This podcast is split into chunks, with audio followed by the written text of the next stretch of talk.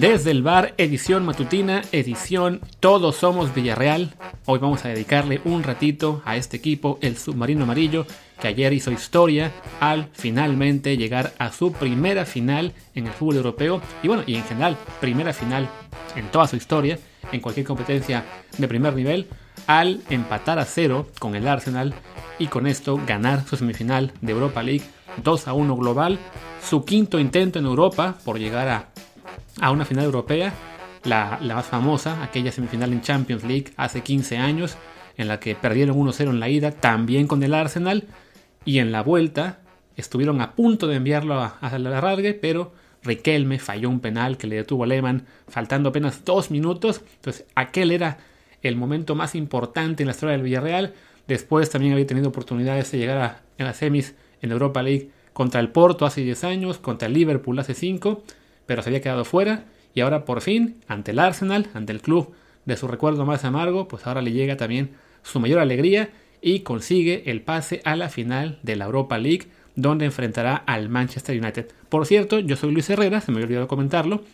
y también recordarles, como siempre, por favor, que bueno, suscríbanse al programa en cualquier plataforma de podcast y también sigan el programa completo, el que hacemos todas las, bueno, no todas, pero la mayoría de tardes en Twitch, twitch.tv, diagonal Martín del Palacio o twitch.tv, diagonal Luis RHA, lunes, lunes, martes y jueves a la una de la tarde, muchos miércoles también después del fútbol europeo, ahí estamos, así que síganos. Y pues continúo con este mini pod que hacemos en las mañanas, insisto, dedicado al Villarreal, porque creemos que pues, se, se merece destacar lo, lo, que hizo este equipo, ¿no? Un equipo pues pequeño de, de España, con una historia eh, relativamente corta en términos de, de logros, o sea, nunca ha sido campeón español evidentemente, nunca ha ganado tampoco la, ¿cómo se dice? La Copa del Rey, pero, y bueno, y evidentemente tampoco ha ganado nunca un torneo europeo, lo mejor que ha tenido alguna vez creo que fue ser subcampeón de la Liga Española hace, pues ya tiene muchos, muchos años, creo que fue en 2008, que logró quedar segundo lugar. Y ahora en Europa, pues bueno, con, con, consuma esta hazaña de llegar a la, a la, final con un grupo de jugadores, pues la verdad es que modesto, entre comillas, en cuanto a nivel europeo, pero comandados con un técnico como Unai Emery, este técnico español que es pues ya muy reconocido, que además es especialista en la Europa League, la ganó con el, Sevilla, con tres veces, llegó a la final con el propio Arsenal, llegó a la final, también estuvo en el Paris Saint Germain, fue campeón de Francia, pero como no le fue bien en Champions League, lo echaron el Barça y el Madrid en años consecutivos, ya no siguió. En el Arsenal, al perder la final de Europa League,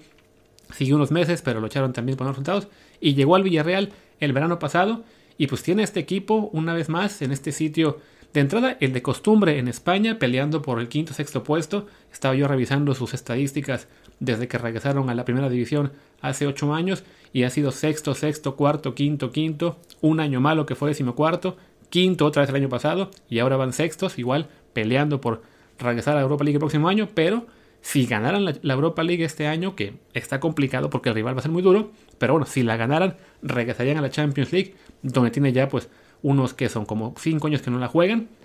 Y bueno, insisto, ¿no? Un equipo como el Villarreal,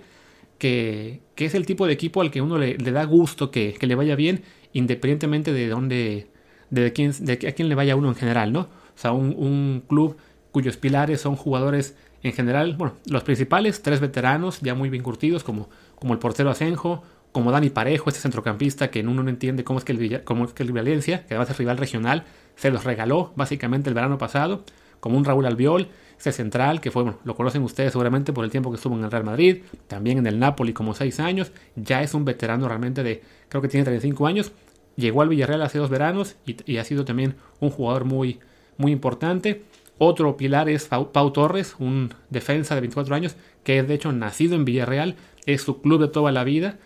Encontré una historia de él, de que él estuvo en el, en el estadio, el Madrigal, aquel día de que, que falló el penal Riquelme, que se quedaron fuera de la Champions League, que le tocó llorar ese penal, y bueno, ahora está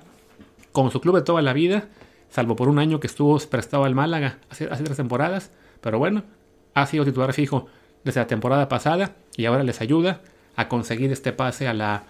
a la final de Europa League. Y además hay equipos, bueno, jugadores como Gerard Moreno, Mano Trigueros, Moy Gómez, Alfonso Pedraza, Mario Gaspar. Es decir, puros jugadores españoles que han estado en Villarreal por muchos, muchos años, ¿no? Es un equipo que está básicamente pues, formado